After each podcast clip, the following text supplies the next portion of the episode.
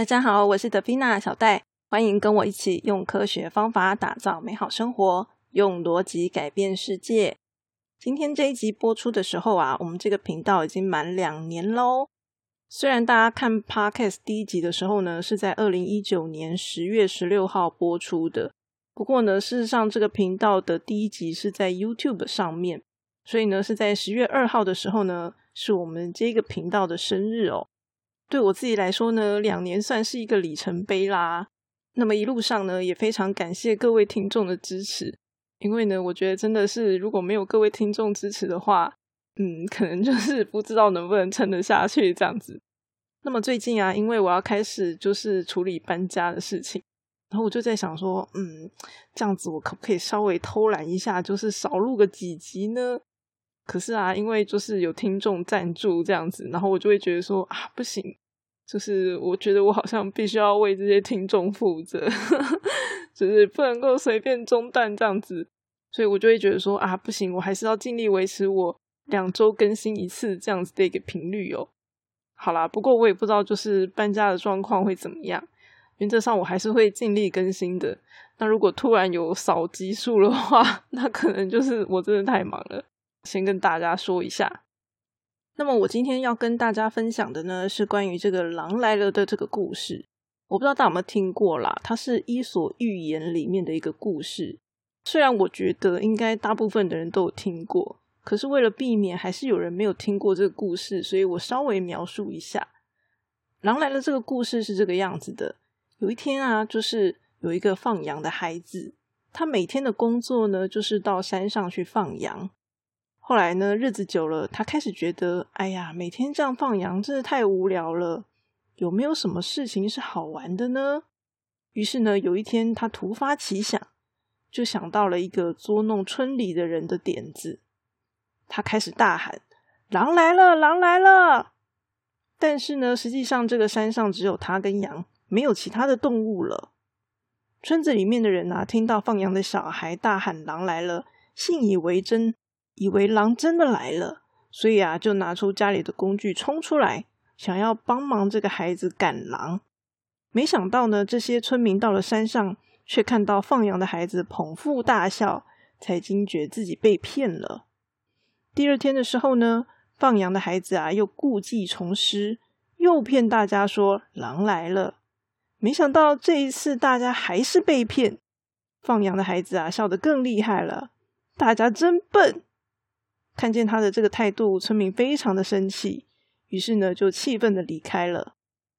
第三天的时候呢，狼真的来了。放羊的孩子看见狼来了，只好嘶力的大喊：“狼来了，狼来了！”可是啊，再也没有人相信他，所以没有任何一个村民跑来帮忙赶狼。最后呢，他所有的羊全部都被狼吃掉了。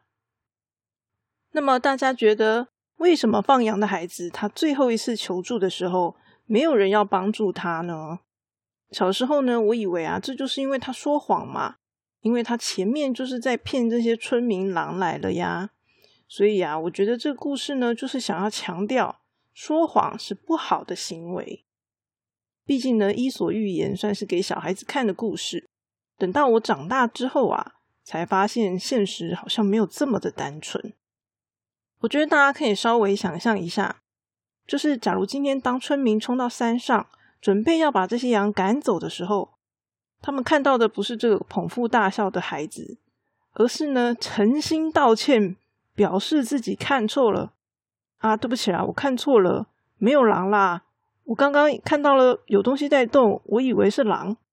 那如果是这个样子，这些村民会不会就相信这个孩子呢？就算拿这个孩子骗了两次，到了第三次的时候，有没有可能还是会有村民相信他呢？我觉得应该会有吧。就算这个小孩子在心里窃笑，嘿嘿嘿，这些人都被我骗了，可是也不会有人知道啊。所以呢，其实真实是什么，是非常容易就可以掩埋的一件事情。那么，当然我刚刚讲的呢，是其中一种可能性。还有没有一种可能是这样子的？就是啊，今天有个村民特别笨，虽然呢他被骗了两次，还是会担心说：“哎，万一这次是真的怎么办？所以呀，就跑到了山上去。那这个村民他就会看到狼在那里啊，所以呢，他就会帮忙叫说：“哎，狼来了！”啊，既然不是放羊的孩子说，其他人就有可能会相信嘛。啊，或者说至少还有一个人愿意帮这个放羊的孩子赶狼，所以呢，原则上这些羊应该就不会被吃光了吧？我觉得啊，如果作者听到我的这种说法，应该会瞪我吧？就觉得啊，写个故事怎么这么难呐？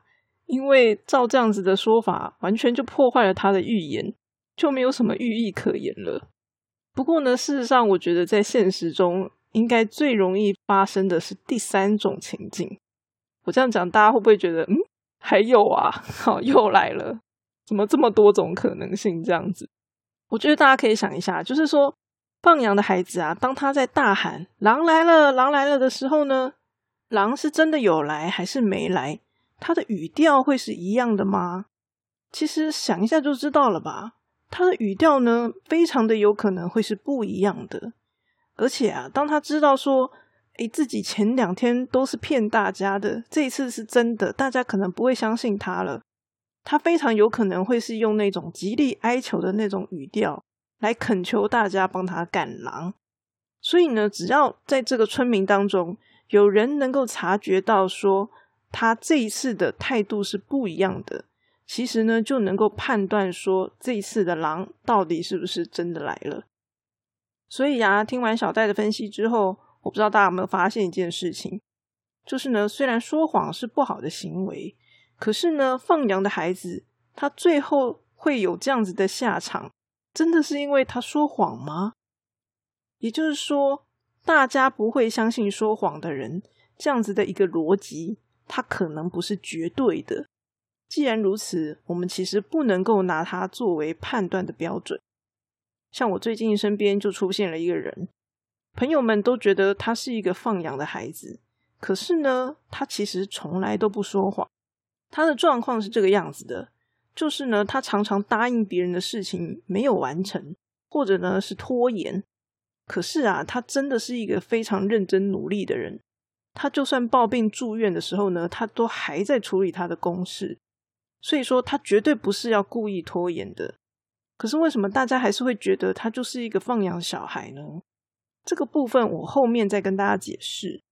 原则上，这当中的关键因素，其实我刚刚也有稍微跟大家提过了，不是说谎，而是信任这个东西。也就是说呢，我们关注的重点应该是在村民对于放羊孩子信任的一个变化，而不是在于说谎上面。虽然说你会觉得啊，这样子只是一个小小的差异啊，就是说谎跟信任。它只是一个小小的差异，可是呢，它就会造成我们看事情的角度是不一样的。事实上呢，在我的生活当中，我觉得有很多的案例啊，用说谎的这个角度是说不通的。就是因为这个样子，我才会发现说，我们是不能够用说谎来看待这些事情的。信任这个东西呢，它在决策里面扮演着一个很重要的角色。村民对于这个。放羊的小孩的信任程度，就是会决定他们要不要帮助这个小孩子赶走这些羊嘛。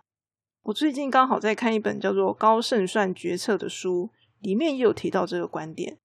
等我看完这本书之后呢，我也会做一些心得分享。这应该就是我们这个 podcast 第一次做书籍的心得分享了吧？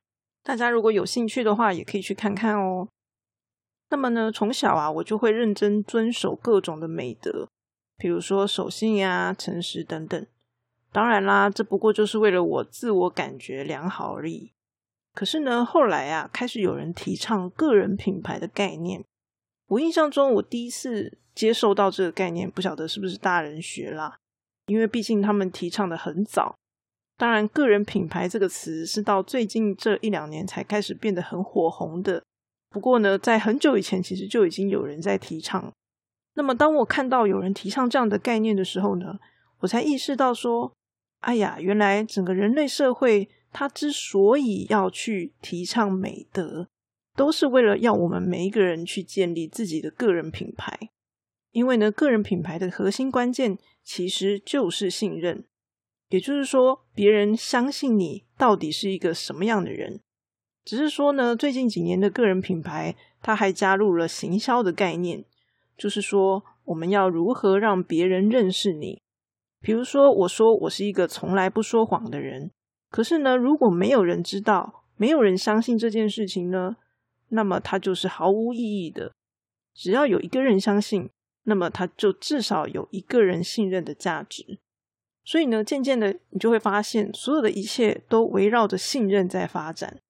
既然如此，接着我们就要问：怎么样去建立信任呢？如果从行销的角度来看，建立信任呢，它其实是一种认知操作的过程。比如说，像 LV、爱马仕，就一直不断的告诉我们说：啊，它的产品是有多棒。听久了，我们就会相信说：我只要拥有一个，比如说 LV 的包包，或是爱马仕的包包，我就会变得很有品味，是吧？那么呢，有一个经典的行销案例，就是在讲钻戒。以前钻石它一开始是一个没有人要的稀有矿石，没错，它很稀有。可是，so what？那又如何？后来呢，就是因为透过行销的关系，所以摇身一变，变成永恒承诺的代名词。所以呢，我们结婚的时候就变成都要钻戒了嘛。它就会从一个没有人要的石头。变成是一个价格很昂贵的石头了，所以呢，你从行销的例子，你就会发现说，长期持续的传递讯息，或者呢，你要说洗脑也可以，它其实呢，就是建立信任的一个重要过程。大家想想看，假设呢，我认为自己是一个认真负责的人，可是那只有我自己知道啊。所以呢，我要怎么样让我的主管也相信我是一个认真负责的人呢？这其实就是个人品牌的概念。我是这样子的人，所以呢，我要如何影响别人，让别人也认为我是这样的一个人？以前小时候，我其实是一个很不喜欢道歉，然后觉得别人犯错，哦，那是他的事啊，到底干我什么事啊？我为什么要替别人负责呢？我以前呢，其实并不明白这个道理。可是呢，在我出去工作之后，有一天发生了一些事情，然后主管他就责问下来了。当他责问我的时候啊，我脑中闪过的第一个念头就是，我不能够让自己看起来像是在推卸责任。也就是说呢，我不能够说都是谁谁谁的错，因为那听起来就像是在推卸责任呐。所以呢，我就立刻道歉，然后呢，说明我到底犯下了什么错误。为什么呢？因为我只愿意替我犯下的错误道歉呐，我干嘛要替别人犯下的错误道歉？所以呢，我会声明我的错误是什么。比如说，我的错误是监督不周，也就是说，我会明确的让我的主管知道，对我有错。但是呢，我的错是一种连带责任的错误，而不是我自己本身下去做错事情。那既然如此，我就做到了第一个，我没有推卸责任嘛。好，我承认我的错误。第二个呢，如果你只是单纯承认错误，可能别人就会觉得啊，那所有的事情都是你的事啊。所以为了避免这个情况，我只就我应该要承认的部分，然后呢讲清楚、说明白，这样。所以呢，有时候我甚至会刻意在这个事件中找错误来承认，让我自己呢看起来是完全没有想要推卸责任的意思。那像这样子，当你表现出负责任的态度一次、两次、三次，久而久之，大家就会相信你是一个负责的人，是不是跟放羊的孩子有点像？只是呢，放羊的孩子是负面的，而我做的这样的一个事情却是正面的。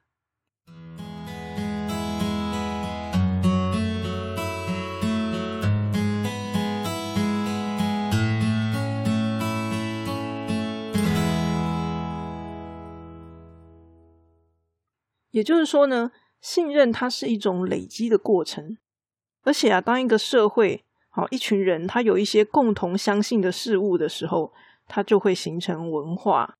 比如说呢，在儒家思想里面，就告诉我们要孝顺父母、尊敬师长嘛，所以呢，它就成了我们东方的文化了。那我们从小呢，就会耳濡目染，好，所以呢，自然而然就会相信自己文化里的事物。那如果你想要改变它的话，就是要透过批判性思考嘛，才有办法去重塑自己的观点。以我自己来说，就是我觉得不应该只有孝敬父母师长啊。我觉得所有每一个为自己或者是任何事物努力的人，我都愿意尊重他，不管今天这个人他的身份地位如何，我希望可以尊重更多的人。好，所以呢，我就对自己的这个信仰做了一些调整。那像这样子意识到自己的信仰，并且主动进行的调整，其实呢，就是一个批判性思考的过程。好啦，我还没有跟大家解释，就是说为什么我身边那一位那么努力的人会被认为是放养的孩子呢？嗯，在 Netflix 文化里面讲到一句话，我觉得很棒。他是这样说的：公司真正的价值观是具体通过哪些人被奖励、被提升和被解雇来体现。我觉得人呐，其实也是如此。一个人真正的价值观，也是通过他说了什么话、做了什么事、表现出来的态度等等来具体实现。所以呢，一个人他的真心会在他的行动中表现出来。我呢，常常跟大家说，我的记忆力很不好，所以呢，在我小的时候呢，别人交代我的事情就会常常忘记。那以前呢，就有长辈他责难我说。你会忘记，就是代表你不在乎。如果你在乎，就会想办法把它记下来。以前呢，我就会觉得这样子的评论啊，实在是太苛刻了。我又不是故意忘记的，记忆力不好也不是我的错啊。可是呢，等我长大之后呢，渐渐开始觉得有一点道理。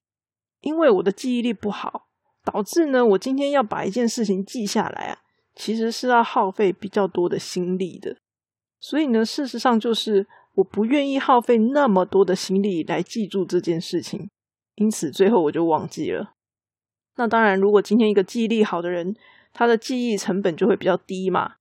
可是呢，我觉得这个长辈他根本没有办法想象我的记忆成本到底有多高，就是我真的记不住嘛，所以我成本其实非常高的，别人是无法想象的。所以呢，虽然我认同他的话，没错，我就是不在乎。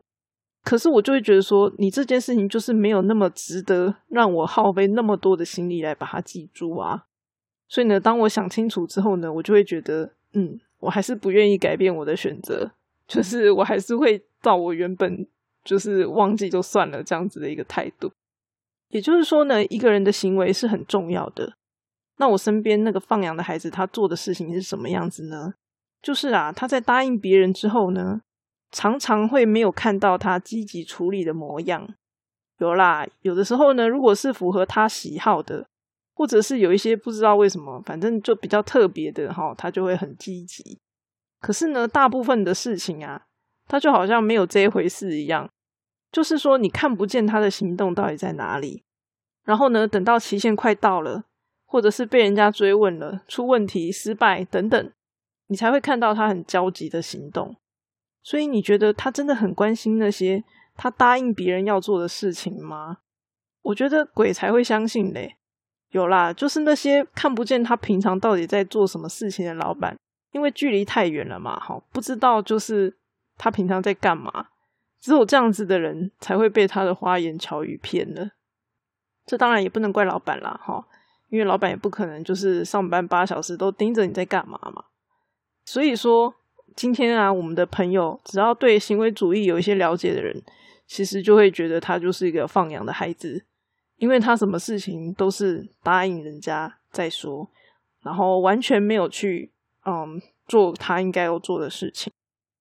我觉得我今天跟大家分享的东西其实还蛮多的啦，不过呢，最重要的一点就是我们要懂得从信任的角度来看待事情，甚至呢。去观察自己身边的人这个信任程度的一些变化，那么我相信如此一来，大家应该可以看懂很多事情，至少对我来说是如此啦。啊，很多我以前无法理解的事情，当我从这样的一个角度去观察的时候呢，我就会终于明白到底是怎么一回事了。那么最后面呢，来念一下留言好了，因为就是会来我这边留言的人比较少一点，所以呢，嗯，我大概就是。隔一阵子才会念一下这样子。首先，上一次还没有念到的是从这个跑步怕无聊，好理性火星人必备。他说呢，效率人生哲学无罪词赞赏。其实我还是有一些罪词啦，像我录音的时候，就发现我经常吼吼吼这样子，好像猪一样，所以有时候我就会把它剪掉，因为实在太多了，就是这样听起来很奇怪。好，谢谢你的五星评价。然后有好几则 error 不能听，对，就是七月份的时候，因为在转移 podcast，所以就有好几位听众有反应不能听。那我很谢谢各位听众的这个反应哦。因为有时候就是抱歉，实在是没有注意到这个状况这样子，所以非常感谢这边有好几位，包括 error 啊，然后二三三七三三四七四二五六四，好，然后还有 co 拉 co 拉 co 二二六六，好，这几位都是在反应不能听，后面还有一位是赖胖胖胖胖，嗯，感谢你们的提醒。那接下来的是迷妈驼爸说很用心，赞赞赞。好，谢谢你。下一位是 S 纽约小姐，这位听众也是我们的老听众。那他在这边推荐一本书，这样子。好，我念一下他的留言。他是说一直在找这种课程，因为呢一直明白自己的逻辑能力不太好，无法把想表达的事情层层阐述。终于找到能改进我的逻辑能力的 Podcast，大家真的很值得一听。也烦请大家给予按赞鼓励创作者喽。推荐一本书，叫做《逻辑谬误见识班》。谢谢 S 纽约小姐。最后一则留言是说：“菲菲四窝超喜欢这种逻辑思考方式，从生物骇客来的。听了体贴那一集，觉得有你当 P N 的团队一定很幸福，会继续听下去的。嗯，有没有很幸福？我其实也不太知道啦。那原则上呢，我就会尽我可能的去做。”只是说，其实体贴人真的是还蛮耗心力的一件事情。那我能够给同事的部分，可能也没有办法到很多这样子。就是凡事尽力而为就好，我是这样认为啦。谢谢你的五星评价。那么我也顺便说说我做这两年的感想吧。我一直都说呢，做这个 podcast，我自己的收获也是蛮多的。因为呢，有很多东西呀，可能就是如果没有做这个频道的话。我其实呢，不见得会花那么多的时间去观察、思考跟整理。然后呢，我的频道名称叫做“用逻辑改变世界”。老实说，有点好小啦。可是做了这么多集之后，我真心觉得有很多的观点啊，如果大家愿意听进去的话，真的是可以改变自己的世界呢。那么今天的分享就到这边。大家如果觉得小戴的分享对你有帮助，或是呢，愿意支持小戴继续分享更多的内容的话，欢迎赞助我的频道哦。我们下次再见。